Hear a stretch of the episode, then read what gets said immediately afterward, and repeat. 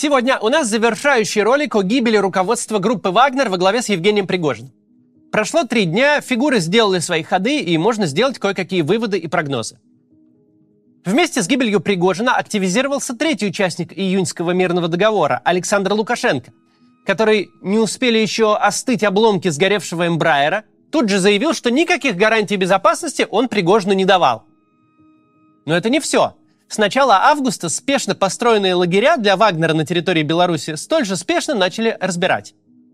Что у Путина на уме, то у Лукашенко на языке. Фактически и своими словами, и своими действиями он сказал, не было никакой сделки и никаких гарантий, это все была одна большая шутка. Тут-то и стал понятен смысл постройки в Беларуси полевых лагерей для вагнеровцев. Ведь это был действительно интересный вопрос. А зачем? Зачем Лукашенко хочет приютить на своей территории несколько тысяч вооруженных людей, совершенно ему неподконтрольных? Что будет делать белорусский диктатор, если его гости вдруг решат, что Минск вполне приличная замена Москве? Что он будет делать, если они решат захватить власть и сделать Беларусь своей базой? Кем тогда их останавливать? Минским ОМОНом?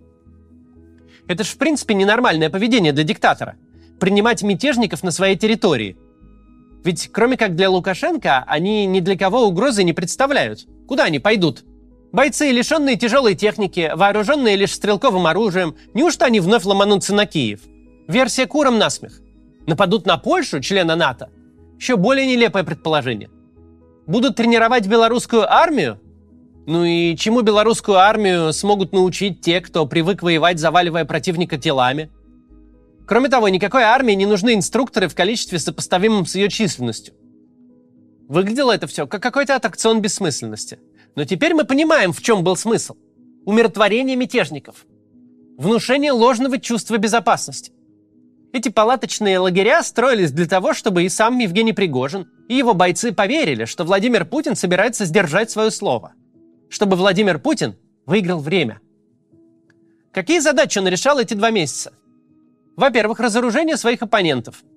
Боеспособную группировку с тяжелым вооружением на собственной территории так просто не киданешь.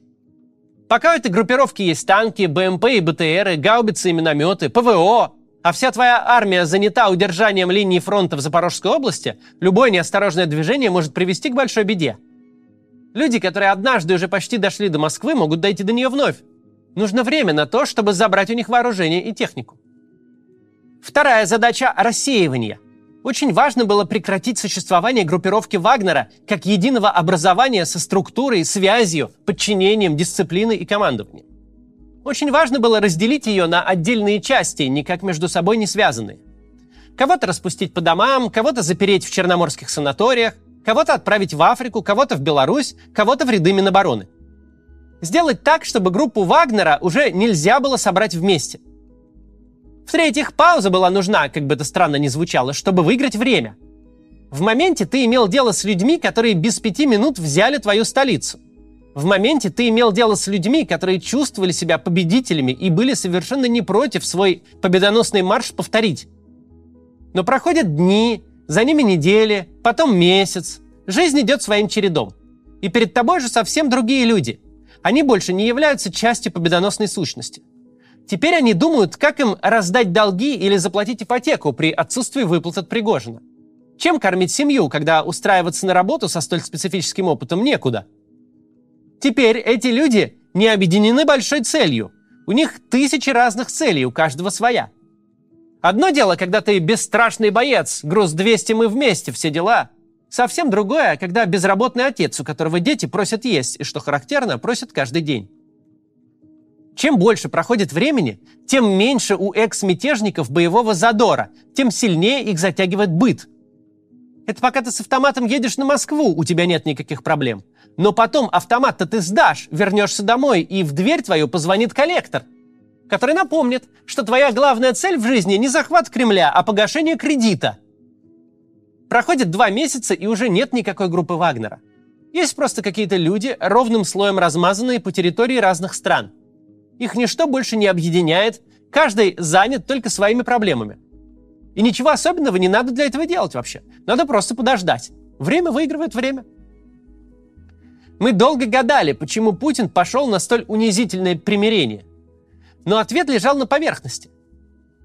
Перерыв на рекламу сейчас. Посмотрим и продолжим. Вы, возможно, слышали о движении FIRE.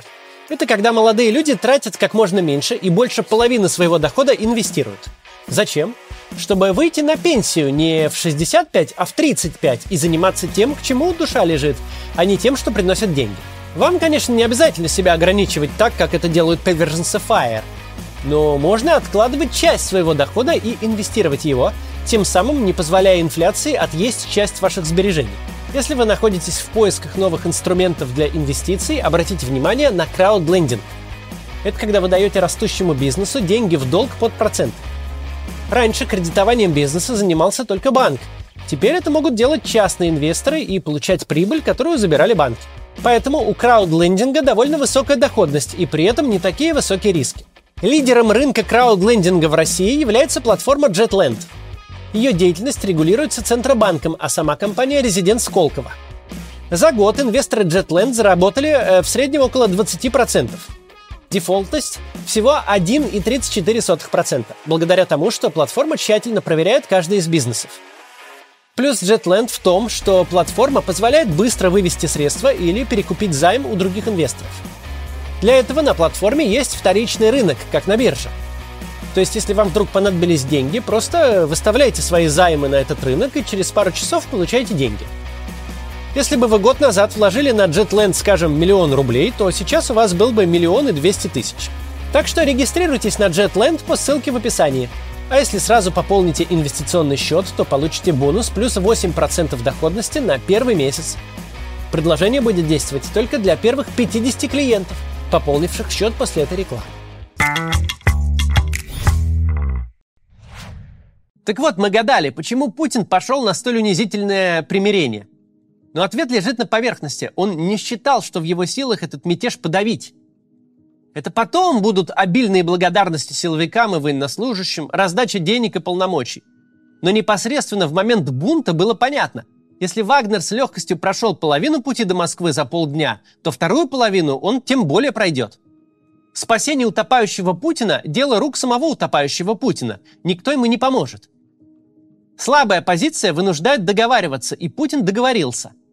Путин сделал все возможное, чтобы договоренность эта выглядела реальной для его визави. В частности, взял к себе в союзники Лукашенко, который занялся постройкой липового шелтера для бездомных головорезов. Мистификация получилась настолько реалистичной, что польские власти всерьез бросились укреплять свою восточную границу. Но когда прошло достаточно времени, как только стало понятно, что у второй стороны больше нет ресурсов, эта самая страна тут же была ликвидирована.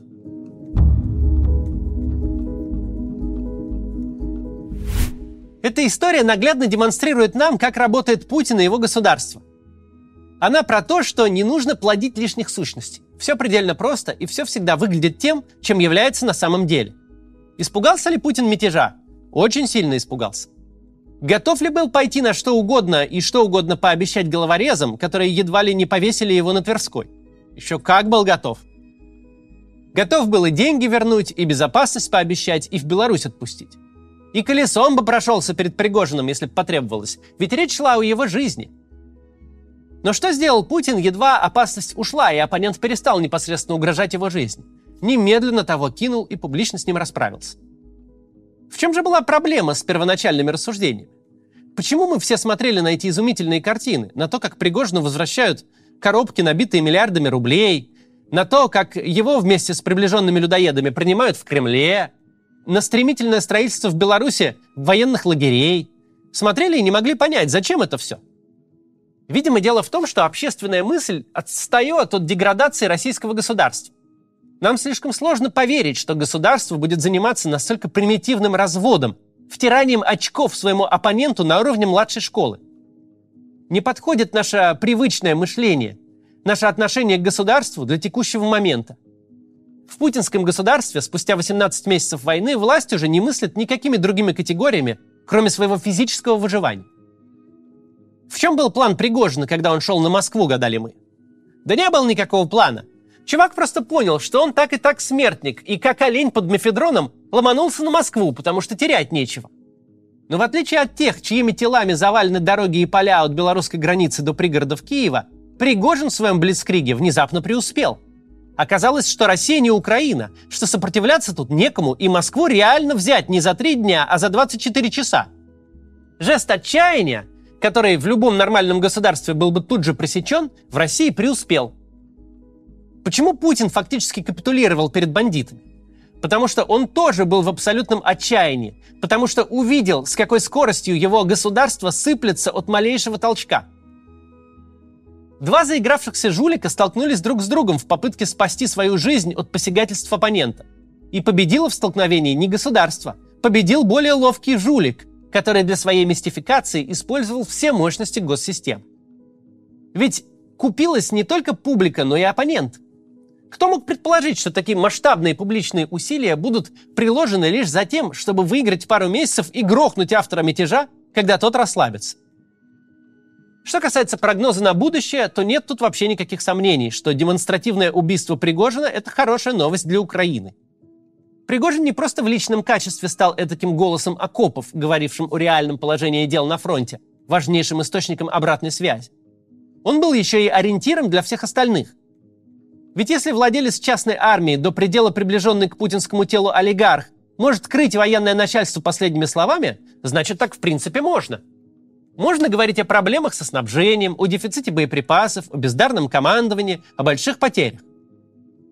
Пригожин был главным Z-блогером, на которого ориентировались все остальные. Он своим примером показывал, обратная связь от фронта не наказывается. Не обязательно транслировать горячечные фантазии Коношенкова. Можно говорить как есть, и ничего не будет. Теперь же пример Пригожина показывает нечто иное – у государства нулевая терпимость к тем, кто поет мимо нот. Государство хочет и будет слушать только себя.